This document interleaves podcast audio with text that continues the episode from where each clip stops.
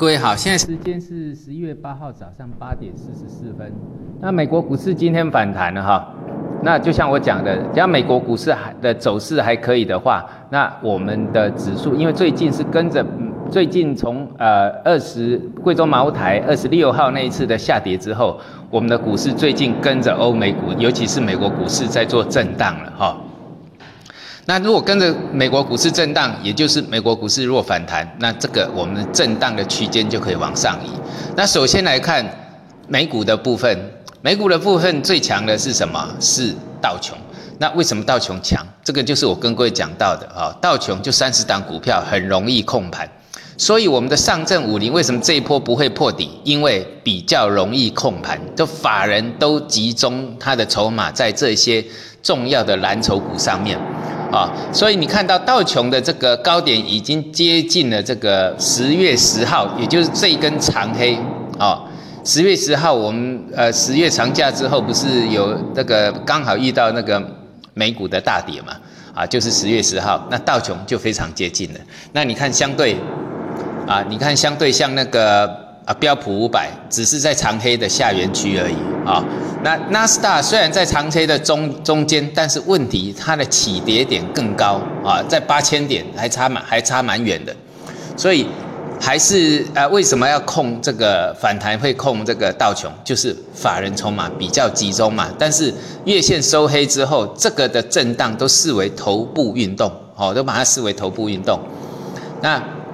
所以讲到了这个。道琼昨天的这个支撑出来了啊，那支撑出来之后，现在短线的支撑呢，哈，就看道琼的这个昨日低点啊。不过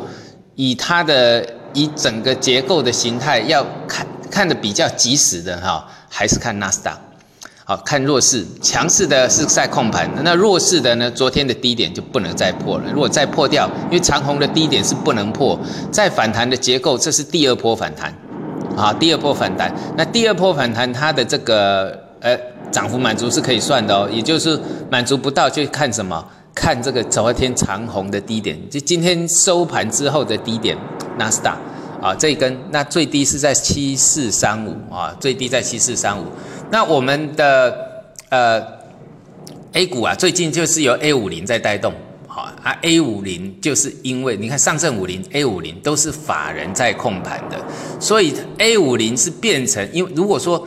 那个呃，在我这么久的经验里面，当法人的持股越高的时候，当然都会集中在我讲到了蓝筹股，蓝筹股就以上证五零为代表，越集中的时候，它就会做期现货的套利，哦，期现货的套利。也就是说，这边呃先买，有时候先买期货，然后拉抬现货，他在这边期货就套利完成，啊，那有时候会去空那个呃空这个期呃期货，然后呢再用这个呃现货来压盘，那就是这就是常常这样做，像台湾现在就是这样干的，哈，那台湾很容易空，因为筹码几乎都落在那个呃那个外资手上，那我们入股因为散户比较比重比较高，所以它空都以空上证五零为主。好，看看那上证五零，那为什么 A 五零跟上证五零的联动性这么高？因为它们的走势是一样的，啊，是一样的。那 A 五零呢，短线的支撑现在目前就可以看到是在一千一呃一万一千三百点了，啊，一万一千三百点。那之前是从一万零八百点这附近啊拉上来，打了两个底部上来的，啊，所以注意这个 A 五零短线支撑一万一千三百啊一万一千三百点。那板块上呢，券我们注意要看的就是呃，因为这一波是是一个打底结构，那强弱呢要看反弹的指标，也就也可以当做是回升的指标，因为 A 股有机会是回升的啊，所以注意这个指标的呃板块是在券商概念啊，那券商概念呢，短线支撑就看五百六十点这里就可以了，那打底的强的结构哈，注意强势股呢不要追加啊，比如说之前我们讲到像那个。呃，平安银行，哎，平安银行从从反弹上来百分之三十五、百分之三十七嘞，哦，很高了哈，这个已经指数跌得稀里哗啦的，但这支股票从低点反弹已经百分之三十七了，好，那但是问题就是我讲到了，当这一类股票再涨的时候哈，虽然它是有长期投资的价值，但是呢，都是逢低承接的，啊，那那一般来讲，这个如果再再拉这一类的股票呢？尽量就不要追价了啊，错过就算了。那但是你一旦被这个，因为涨也涨百分之三十，但长线算的是你怎么买，将来都会解套，那是没问题的啊。那只是有些有些价差会让这个会让投资人很心痛啊。所以强势板块呢，好不要做追加。那弱势板块还是尽量避开观望。弱势板块有讲到了，包括像白酒股，包括像那个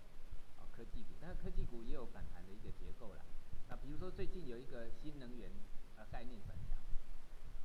好，那你有学过我的技术分析的，像昨天的这个啊韩瑞钴业啊，哎你看它，你看你把周线打出来就是一个 M 头。你算它的 M 头的跌幅满足啊，跌幅满足大约在八十三块附近呢，啊最近就达到八十块附近就直接就弹上来了啊，那昨天一个跳空就上来，那有些比如说，哎我们讲强势强势反弹的，你不要等到停板才去追啊，都有机会轮动啊，比如说像那个天齐锂业好了啊，这个锂业锂锂矿已经几乎被它垄断了，那你看周线它也是收敛三角。啊，它是收敛三角的结构，到达第一波跌幅满足的，啊，这个二十八块附近，啊，二十八块附近，那相对它它的弹幅就比较少。来你对新能源想长线投资的哈，像这类股票从七十几块跌到现在二十几块，那相对上你的胜算就高很多了嘛。啊，最起码你也不用跟人家追高，啊，那效率投资要自己要设个停损啊，设个五，你可以设在这个新低二十八块附近啊，设个停损。但是长期投资的对新能源有兴趣的哦，因为这个这一类的，不管是新能源或者是那个呃原物料概念的，这些的震荡幅度会比较大，哦会比较大，啊这个要看你适不适合做这一类的，不适合的当然就是我们讲到等保险股或是等银行股有比较好的价位再来做介入哦，你要先知道你自己的。你要了解你自己呀，在操作上哈，不是我教你怎么样就怎么样，啊，因为我不一定是对的，但是我的经验上我的成功率很高。那我教你的东西呢，不见得完全适合你。你应除了说，你除了学习之外，你还要了解你自己适合什么样的方式，你知道吗？我我我在操作上我很犀利，我知道，但是呢，你不见得会犀利，那你就要找出适合你自己的方式，因为我是效率投资者。那你呢？你如果要学效率投资者，那你就要按照方式去做。你如果不适合效率投资者，那你就做长线的价值投资者。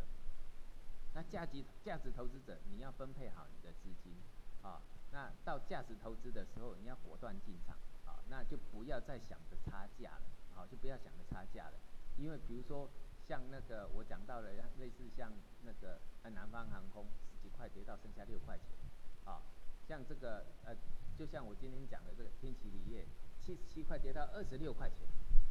那相对上你的胜胜算是不是就高很多？如果说你要做长期投资的，啊，要还是强调一点，要知道你适合什么样的投资的方式，啊，因为我教学那么多年，每个人都不一样，你要知道你什么方法才是适合你的，否则呢，你在这个市场永远都被市场玩。好，你要玩市场，就要知道你适合怎么样在这个市场生存。好，今天讲到这里，谢谢。